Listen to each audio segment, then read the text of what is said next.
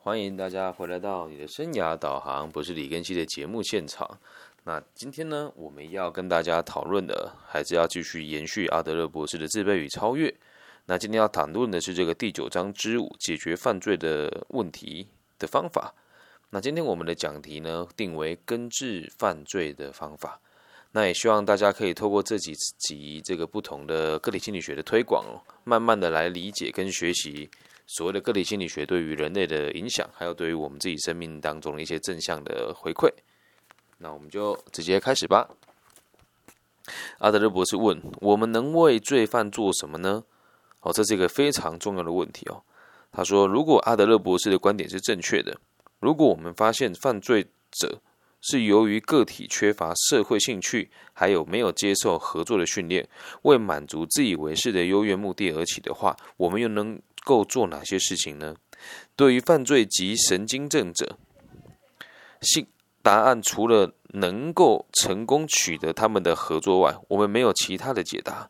阿德勒说，他不得不强调这一点：如果我们能使犯罪的人哦对人类的福祉产生兴趣，如果我们能够让他对别人产生兴趣，能够让他开始与别人合作，然后让他以合作的方式来解决生命的问题。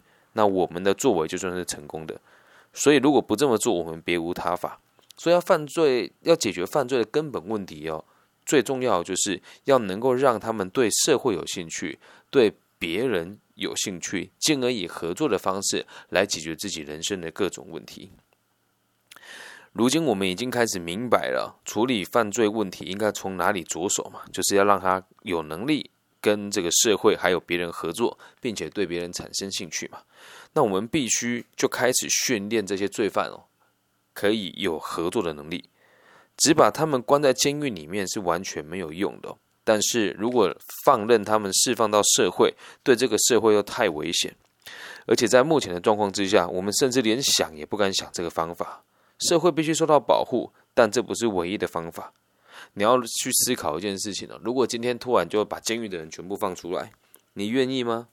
你爸妈愿意吗？像我就肯定不愿意嘛，因为他们还没有做到改变嘛。所以我们必须要开始思考，这些罪犯还没有准备好，像这个在这个社会上生活，我们该如何帮助他们呢？而这个工作做起来，并不像我们听起来的那么简单又那么的直接。不论善待或虐待他们，我们都不能赢得他们的合作。这里我们用的名词是赢得，有趣吧？赢得他们的合作，因为毕竟他们如果转变了，对整个社会是有帮助的嘛。而指出他们的错误在哪里，并且和他们大肆的争论呢，我们也无法和他们产生合作的关系。那他们的心态呢，已经根深蒂固，知道他们用这样子的方式和别人相处嘛，而且用这样子的方式看待事件呢，也已经行之有年。所以，如果我们要让一个犯罪者改变，我们必须得找出造成他观念错误的根源，必须得找出他开始失败的地方，还会有诱发他犯罪的状况是什么。人格的主要特征呢？前面我们之前几集有提过，大概在四岁到五岁的时候就已经开始完成，而那时候他对自我和这个世界的评估的错误就已经形成了。但直到他犯罪才会被别人发现，我们必须得了解和纠正的是他这些早期的错误。我们必须得找出他看待生命的第一个态度的第一个发展啊！什么叫第一个？呃，什么叫生命态度的第一个发展呢？也就是我们说的早期记忆对于合作这件事情的解释哦。呃，这个我们可以再往前追溯到前面几集里面就会提到关于母亲这个角色。而通常呢，一个个案或是一个人哦，他看待生命的态度的第一个发展都是来自于母亲。然后接下来呢，如果母亲没有问题的呢，就会来到。父亲，然后父母亲、母亲还有自己的兄长，哎，这个兄弟姐妹都合作过、相处过了之后，就会延伸到校园。而到了校园之后，会有自己的社交圈；工作之后，会有你工作的范围。只是就会延就会延续着我们的这个人脉网哦。其实我们仔细观察，我们的人脉网也会经由我们有没有办法跟别人合作这件事情来做出筛选。那看到这边，不妨来想一想，现场的各位的朋友，还有在听这个节目的各位的朋友。你自己的生命当中所触及到的人，有没有对社会有兴趣，或者是只对自己周遭的人有兴趣呢？我们就往下看了。而当一个个案哦看到这种错误的态度的发展之后，他就把每个经验都会转换成这样子错误的态度来为他自己做辩解。如果他的经验是不是相当符合计划，那他就会加以想象和塑造，直到他们较有修正的余地为止。好，所以这个用白话文说，如果对一个人对生命的态度是其他人羞辱我、恶劣对待我，那他就会找到许多证据来确认这一点。所以你看到他这边讲说，他的经验不是相当符合计划，他就会加以想象和塑造。他的这个目的是其他人羞辱我，其他人对待我，因此就开始想象跟塑造，会认为每个人都在羞辱他，会认为每个人都在恶劣的对待他。他就找到很多方式来确认这个观点，他会寻找证明他的观点是正确的，忽视所有相反的证据。所以，一个犯罪者只对自己和自己的看法有兴趣。他有自己的观看和聆听的方式，经常对于不同他的生命诠释的事情视若无睹。因此，除非能挖掘出所有他对自己的看法形成的原因，找出他首先开始这个态度的方式，否则就无法说服他。那我们来用个人的，用我个人的经验来跟大家解释哦，什么叫做这个其他人羞辱我、恶劣对待我，我们就会就会找到各种方式来解释这句话是真实存在的。嗯，我最近有就是在中部大专院校做蛮多生涯规划跟履历自传相关的课程，然后各方面的指标分数也都非常的高。但是我刚刚得知，就是很多学校在最近下一期在找讲师的时候，他们找的人不是我。那这件事情一开始对我来讲，我是很讶异的，而我的学生还有被我帮助过的同学是很讶异的。那如果今天我的生命态度是其他人羞辱我、恶劣对待我，我的解释方法就会是这些学校根本就是在针对我。所以不把这个课程分享给我，又或者是我和他们之间有什么错，为什么他们要这样对待我？那我干脆去破坏他们好了，或者是发起学生去写信给学校说之前的老师很好，换的老师很差劲。这就是如果我的生命经验是别人都在羞辱我，或是恶劣对待我，会有产生的行为跟思考。那如果今天我们的想法是在这个业界有这么多不同的老师，那也不是只有你李根熙一个人有这么多丰富的经验。那透过不同的老师去这个地方授课，也可以让学生比较完之后选择他们最喜欢的老师。那接下来呢？如果邀请被邀请到这些老师在讲纲上的问题的话，他们来问我，我也会愿意分享的。因为多一个人学习这个技术，就可以多更多人学习到更好的生涯规划的经验，也可以让更多没有经验的老师磨练完之后去帮助到更多的人。那你看，一个想法充满了自私自利的评估，只在意自己有没有赚到钱。而另外一种想法是，我相信通过这个方式可以去影响到更多人。那即使我少赚了这个几万块的讲师费，那又怎么样呢？那你看，这不就是我们自己想象出来的吗？所以结论就是，不管别人怎么想，跟别人怎么做，那都不重要。重要的是你用什么样子的态度来看待这些事情，这样能够理解吧？好，那接下来阿德勒博士要讲两个重点哦，就是一直以来我们对于犯罪的这个。训练或者是犯罪跟诶解决犯罪的问题的奇怪的想法啊，大家认为体罚有没有用，或者是惩罚他们有没有用，或者是鞭刑有没有用？我们这边要看看阿德勒博士的立场是什么。阿德勒博士说，体罚呢只会使得犯罪更加相信社会是与他为敌的，所以一点用都没有。他并没有受过合作的训练，所以工作上的表现呢就会变得很差劲。或者在班上的表现呢，就会调皮捣蛋。接着他遭受到了处罚和惩罚，这样是能够激励他合作的吗？他只会比过去更加的绝望，感觉人们更加的与他作对。当然，他也会痛恨上学，毕竟没有人喜欢只遭受到责骂和惩罚的场所吧。那这边我们一开始这样子提哦。不是不只是只是针对说犯罪者被体罚，或者是针对这个身体上的刑责，而也是从这个很小的状况就开始来看，任何一个年纪、任何一个教育机构跟任何一个阶段的教育，体罚都是不对的，而且只会更加的强化这些孩子们对于这个社会的仇视跟对立。所以体罚对于犯罪这种事情哦是有增无减的。那我们再往下看哦，如果有个小孩啊，他一直接受到了体罚。然后一直觉得每个人都是在欺负他跟压抑他的，而不是鼓励他向上啊，他会丧失他的自信，所以他对学校的功课、老师或者同学就会开始没有兴趣哦，然后就开始翘课啦，躲在没人找得到的地方啊等等的。那他在这些地方啊，会找到和他经历相同的小孩，而这群小孩呢，可以互相了解，不会责骂他。那相反的，他们夸赞他，煽动他的野心，使他的使他兴起这个反社会的方式来出人头地。当然，他对社会也没有什么。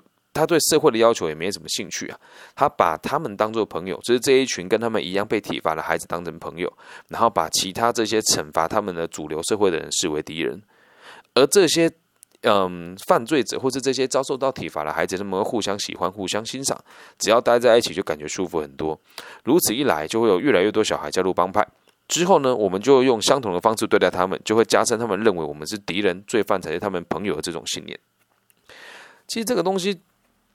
讲起来很有趣哦，在我呃高中时期的时候，第一次和别人打架，是因为我们班上，呃，我们学校有一个在智能上有点障碍的朋友，那他被隔壁学校的这个同学殴打在庙口，我就去帮他出气嘛。然后出去完之后呢，回到隔天回来学校，这个被我殴打这这群青少年的学校，就某 A 学校。教官就带这个三个小朋友来到我们学校，问我们的教官说：“有一个人的特征，他说就头发刺刺的，然后壮壮的，穿着一双那个 Nike 的高筒球鞋。那时候学校这个这个形象的可能就只有我了嘛，很快就找到我了。然后当时让我觉得最压抑的事情是，这三个男生被我殴打，这三个男生哦，也没有很严重啦，就是破相了而已啊。然后来我们学校认人的时候，他们对我是没有敌意的哦。”他们在离开的时候还跟我说：“兄弟，不好意思，还害害害你被教官骂，我很讶异耶。我跟你们打架，而这这个某 A 学校在我们当地的这个城镇里面就是出了名的有流氓的学校，而我读的学校是这个公立的学校啊，就是成绩还不算差的学校。那我就好奇了，怎么，那呃你们你们打架这是小事嘛？他说在我们学校没有什么，但我知道在你们学校你可能会很严重。我说也还好吧。后来我就跟他们成为了还不错的朋友。那成为还不错的朋友之后，问题又来了。他们就是有加入地方的帮派的人，然后就跑来问我要不要加入他们的帮派。我曾经也算加入过吧，但他这样在这边想，我这感觉很深。我还记得那时候我在我们学校罚站的时候啊，这三个这三个外校来的同学告发我完之后离开了，还跟我说对不好意思哦。而我在我们学校被罚站的时候。同学经过竟然都会说这个李李根夏爱打架啦，他是流氓啦，他是混混啦。然后那一个被我保护的智能有障碍的同学，甚至连一句谢谢都没有告诉我。那你说我能不变坏吗？那我就和这群朋友混在一起了。那之后的故事有机会再跟大家分享。所以说，孩子如果你要用体罚的方式去让他屈服，或是让他跟社会合作，又或者是你认为用权威的方式教育会会有用的话。那我必须得讲，天才会被叫成白痴啊，这样能够理解吗？所以后来我能够顺利的回到社会的正轨，是因为遇到了我的数学老师，他叫做徐伟志，后来在成功高中当校长，还有一位国文老师叫做林淑慧，他说鼓励我学说唱就应该要写作文嘛，就这几个老师也是用这样子的方式教育我的，然后慢慢的导正我的想法，到我可以和社会合作。好，我们继续往下看。因此，我们永远都不应该让这些犯过错的孩子失去希望。只要我们建议学校或者教学单位给予这样子的小孩子鼓励，并且协助他们恢复自信，就能够轻而易举、轻而易举的防止上述的状况发生。稍后我们会更加详、更加详细介绍这个建议啊。目前我们只需要把它用一个说法来形容哦，就是一个罪犯会把惩罚当做社会与他作对的征兆。而这个反而会加深他和这个社会对立的状况。其实我在看这段之后，会很有感触的原因是，我我我是我读了初中哦，在彰化这个地方算是最大的一个年级有四十五个人，那啊一个一个班有四十五个人，然后一个年级呢有四十八个班级，所以算起来大概一千七八百人吧，如果我没记错的话。这里面呢，其实也有很多呃犯罪者。或者是甚至是在械斗当中上面的朋友们，而当时我们所受受到的教育就是这样：只要一不乖哦，就会被抓去训导处，然后我们的训导主任就拿出一个东西叫这个什么什么镰刀，他这个镰刀只是一个开玩笑的说法，就是一个很长很长的藤条，然后就对我们打屁股。而当时在我们学校，如果你想要就是觉得让自己看起来混的还不错，屁股上面就要这些镰刀的痕迹，就是要被主任打过才会酷。而反而是越被打的人哦，他就越觉得这是一种炫耀的气息。我记得到三年级的时候，我也被打过两次，被打完之后出来哦，其他同学都觉得啊好羞愧，回家被爸爸妈妈。而我的想法是怎么样？我很酷吧？坏小孩会更加的喜欢我，而这就是体罚的缺失哦。然后阿德勒博士要继续论述，他说体罚之所以无效，还有其他的原因哦。许多的犯罪啊，许多的罪犯啊，他并不重视他们生命的价值。有些人濒临自杀的边缘，体罚甚至是死刑，对他们来讲是一点都不可怕的。而他们深深的执迷于哦凌驾警察的欲望，甚至感觉不到疼痛哦。有些人就是这样啊，有人关注我总好过没人关注我好嘛。这是他们面对所有挑衅的这个整体回应的一部分哦。什么叫面对挑衅哦？这个社会对他们的这个不重视，或是这个社会对他们的压迫。就会被他们视为是挑衅，而他从来都没有想过一件事情：今天是他做了某一些这个不合规范的事情，才遭受才遭受到体罚的。其实这个东西如果没有人教，真的会有这种很扭曲的想法。那如果在监狱里面的狱卒对于犯罪者严厉以待的话，或者是受到严苛的待遇哦，他们就会更加的奋发抵抗，更会增加他们的这个感觉，让他们认为自己比警察或者是在监狱的工作者还要更厉害的感觉。我们常常会看到很多人在争吵的时候，有一有一方气急败坏，而有一方气定神闲。通常这个样子如果展开了的话，气急败坏的那一群人哦，肯定是能力比较差的那一群人，所以就让他们觉得自己是更优越于别人的。这样能够理解吗？嗯，我在今年大概七月、六月的时候，呃，六月的时候，常常到我们台湾的某一个少年监狱去授课。在我去授课的前一阵子，在那个地方发生了小规模的暴动。那经过了解，也是因为某些地方这些青少年认为自己不被尊重了。我站在很中立的角度，并且和他们互动之后，就发现哦，他们上我的课会很配合的原因是我从来不羞辱他们，从来也都不骂他们，也从来都不告诉他你们是失败的。我都会跟他们讲。我们会进来进修，就只有一个原因：你运气不好被抓到了而已。大家都会疯狂的点头哦，因为所有的犯罪者被抓到哦，判刑执行，绝对都是犯了好几次才被抓到的。那被抓到之后，反而会让他觉得说：“哎，这次我运气不好被抓到，下一次我更努力就不要被抓到。”所以久而久之哦，他就有这种习惯了，我就要靠这个事情来证明我自己的价值。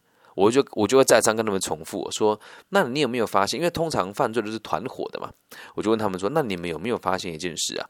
你们被带进来这边进修了，那和你同伙的人是不是有某些人没有被抓到呢？他们会说，对啊。我说，那你不觉得这一切都是安排好的吗？这也是实话啊。很多犯罪者他并不了解整个犯罪根本的原因跟架构是什么。在这边，如果大家有兴趣想理解的话呢，嗯，可以参考一本书，叫做《独家企业》。大家也可以参考我频道上面，我都有放上去。而这个独家企业这本书讲的就是这个银三角的毒品市场所带起来的这个犯罪的架构，我们就可以更加的了解人是如何踏入犯罪这条路，然后并且是不回头的往下走下去哦。阿德勒博士继续说了，他说：“正如我们所了解的，这些犯罪者呢，以这样子的方式诠释一切，把和社会接触视同是一场不停的争取。”自我优越的战争，如果我们卷入这场战争当中，只会被他们玩弄于股掌。即使做电影，也可能会变成他们的挑战。犯罪者啊，常常自欺欺人，他们好像在与可怕的事情抗战，而惩罚的程度越高，他们争取优越的欲望也就越强。一个死刑犯哦，坐上电椅受刑之前呢，常常会花好几个小时思索，要怎么样自己才不会被抓。就比如说我们之前举过例子哦。某一个人说，因为他女朋友怎么样了，所以他回来才被抓到。他会用这样子的方式来合理化跟合法化他自己的不努力，而让自己看起来好像比别人厉害。所以，如果你是家长的话，也希望你不要体罚孩子，用正面的方式引导他和社会合作。而当孩子在批评这个制度的时候，你要先知道一件事情哦：每个孩子对于这个社会的批评也都是真实的，是有根据的。所以我们更应该引导他合作。在这边跟大家举一个真实的案例哦。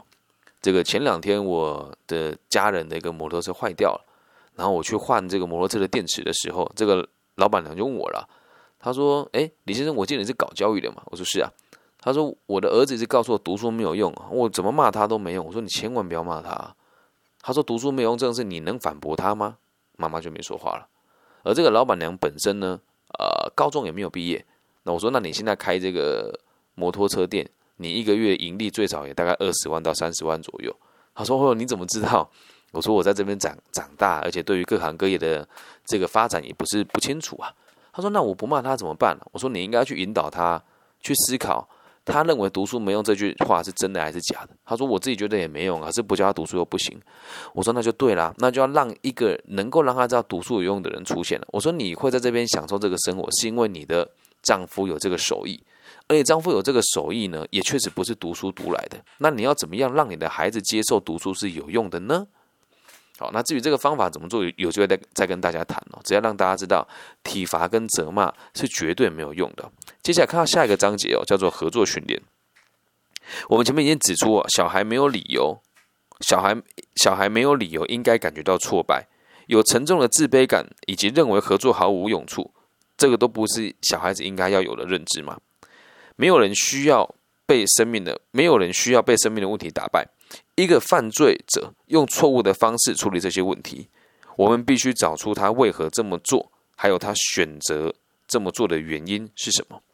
而且我们必须得鼓励他鼓起勇气，对别人产生兴趣，进而和别人合作。假如这项计划呢在各处实行，犯罪自我辩解的理由就会消失哦，也就没有还也没有还小孩会训练自己在未来犯罪了，懂吗？要让他们知道犯罪的目的是什么。于是这个道理如果懂了之后，他们就不会去犯罪了。说你这个认知是错的，你会这么做就是因为你对别人没有兴趣，所以你这么做之后，社会给你更多的处罚，而这个处罚并没有办法证明你的价值。这个认知很有趣哦。如果你很早就知道这个问题的话，你就不会这么做了。好，我们继续往下看。但这个东西必须得要建立在一个非常强而有力的权威的人说出这句话才会有意义哦。啊，那我们继续往下看哦。所以在所有的犯罪个案当中无论他们的叙述是否正确，我们都能够看到犯罪深受童年错误的风格所影响，也显示了缺乏合作的能力。这样能够理解吗？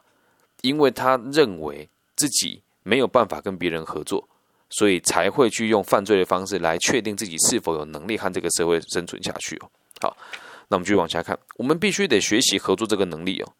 它必须像是遗传基因一样代代相传，要让每一个人都能够理解如何和别人合作。每个人都有合作的潜能，而这个潜能呢，它其实是被必须被视为与生俱来的。我们也必须训练和练习才得以发展。对阿德勒博士而言呢，其他所有的犯罪的观点呢，全部都是属于所谓的无稽之谈。除非有证据显示接受合作训练的人依旧犯罪。阿德勒博士说：“我从来没有看过这样子的人。”也从来没有听说过有人遇过这样的状况，所以适当的防范犯罪呢，就是要发展适当的合作程度。如果没有认清这一点，我们就无法避免悲剧的发生。因此，如果真的后来进了犯了错进了监狱，我们该让他学习的是和这个社会合作。那如果以防范的角度来看的话，是要让每个人都知道，我们所得到的每一分资源，全部都是与别人合作所拿到的。我们这边可以参考。这个个体心理学里面的最近的名著啊，叫做《自卑与超越》。其中有个地方提到，没有任何一个人可以脱离这个社会。那他的举例是哦，今天就算一个人他都不工作，然后靠着爸爸妈妈的遗产生活，他出门买了一块面包，也就是和别人合作了。有人会说哪里合作？不就是买东西吗？他手上拿到这个面包，必须得先种出小麦，小麦必须得加工成为这个面粉。面粉必须得这个揉打变成这个低筋还是中筋还是高筋的分类之后，再去发酵制作，才会变成面包。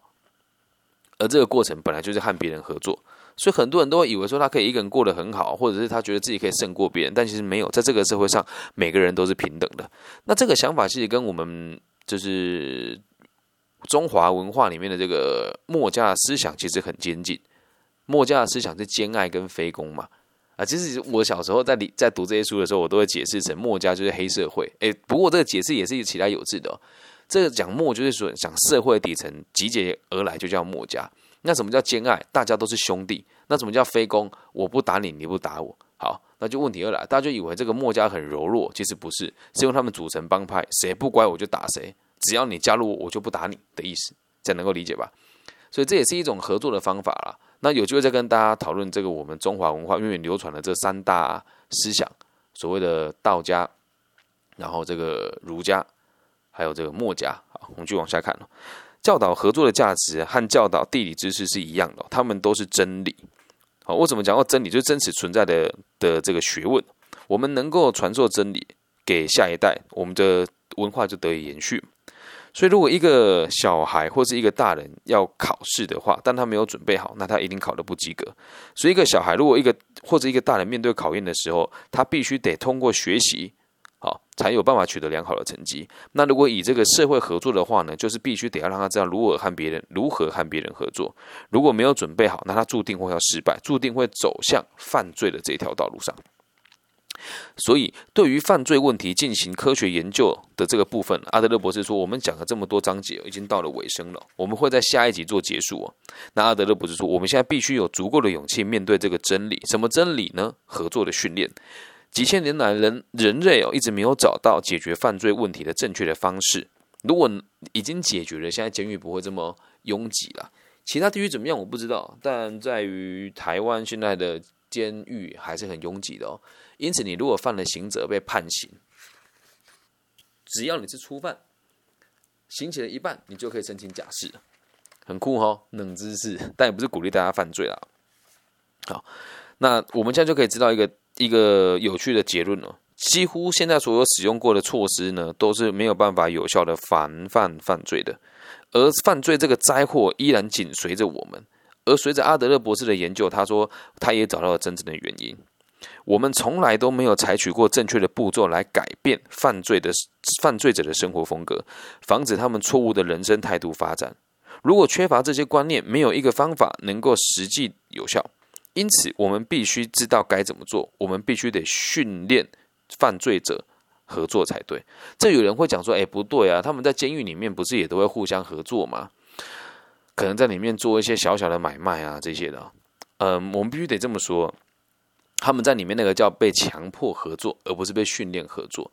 在台湾的监狱工作，一个月的薪水平均下有八百块的台币，但是光是在台湾服刑的这件事情，你一个月的成本大概就是三千块左右了。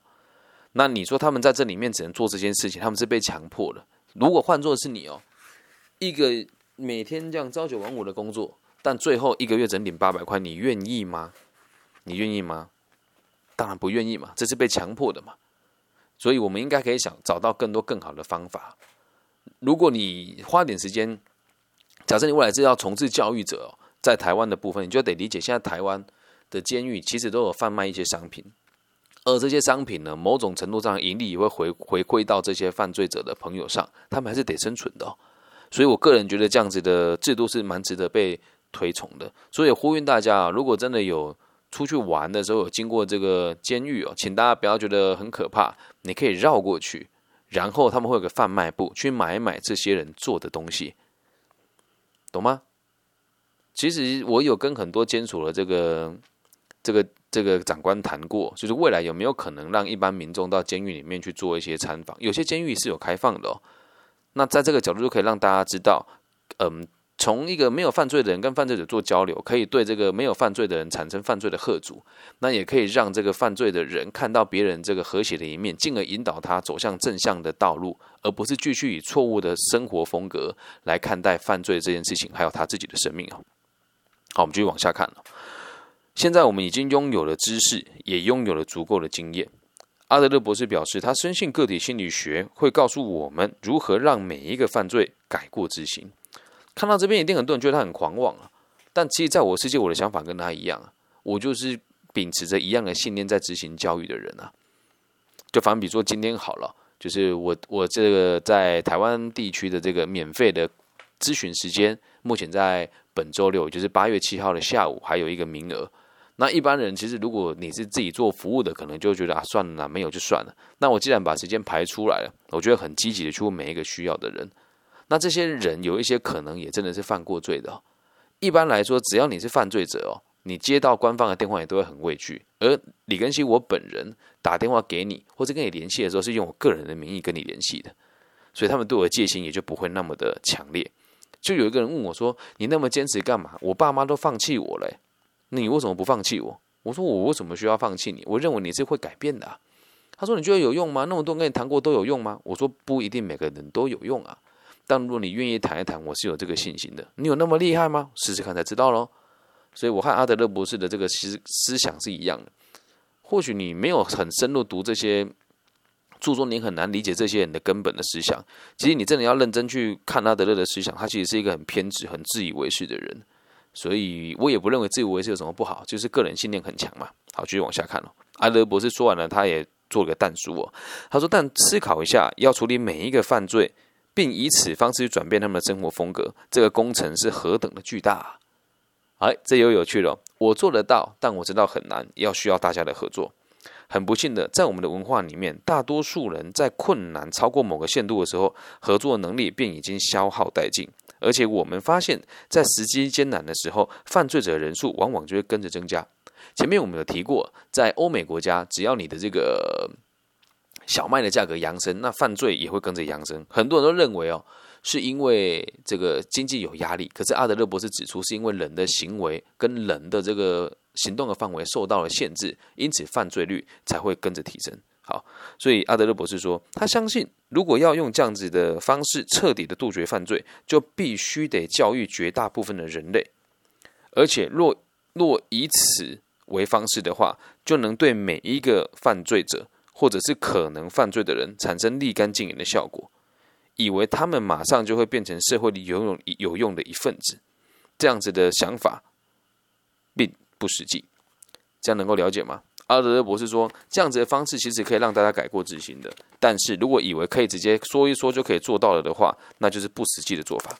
那在下一段，在下一集里面呢，我们就会提一提阿德勒博士认为还有哪一些实际的作为可以降低犯罪率，或者是让这个人呃整体人类社会的犯罪的状况呢，可以不要发生那么频繁。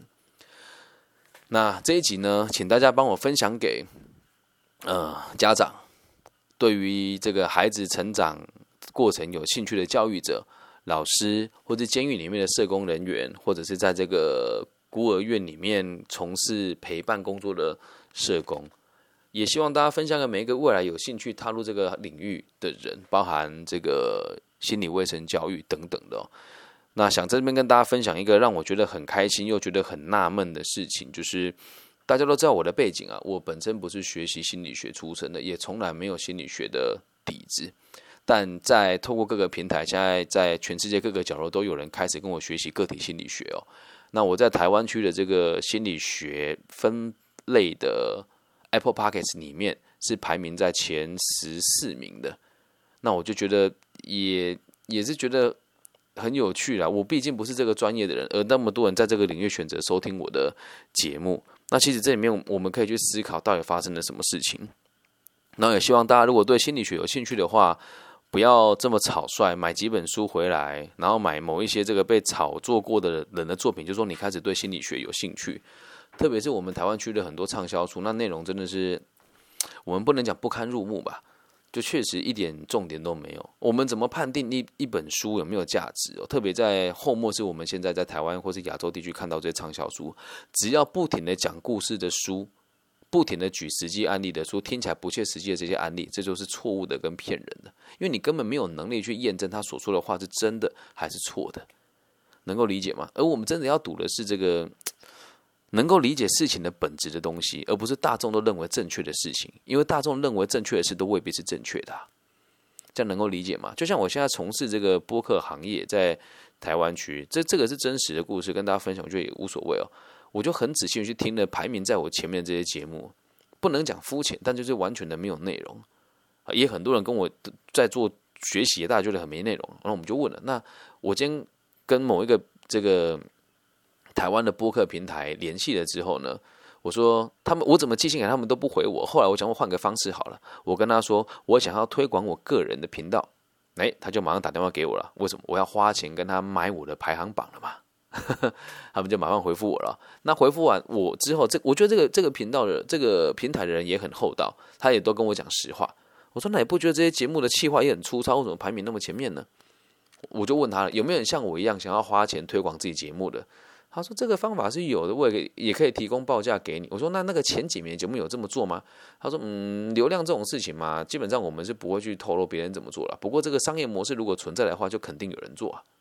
嗯，那你看他这句话回答的多妙，这能够理解吧？所以你也不要以为说要去跟别人合作，就是向这个社会妥协哦。你就记得委曲求全，那不叫合作，那叫没有尊严的活下去。那你只要过得有尊严就好。那就又有人会问了，什么叫有尊严呢？你就像我做的事情，看一般的教育者的落差也很大，但我有因为这样子就去对这个社会产生破坏吗？没有。所以真正的关键点还是得回到我们今天书里面讲的前面的那几个那几个重点哦，必须得对别人有兴趣，对社会有兴趣。然后你所说的合作，并不是妥协，而是用你的方式让大家往更好的方向走，并且要记得一件事：如果你不合作的话。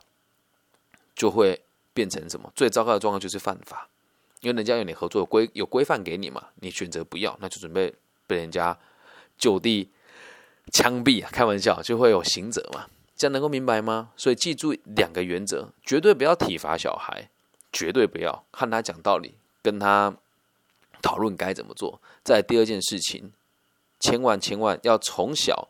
或者是从你周遭每一个人开始，和别人解决纷争的时候，都是站在我们两个该怎么解决这个问题就好了，而不是我和你必须要有一个人倒下，这样懂吗？用这么深入的方式跟大家讲所谓的利他，所谓的蓝海策略，也把这些话希望大家可以传送给你听过那些老师说说啊，利他就是利己啊，没有那么表浅啊，说什么别人赚钱让你赚钱哪有那么容易？这个才是利他利己的根本原因。以上就是这一集的全部的内容。如果你听了之后很有兴趣呢，也欢迎你在我的这个频道上面留言。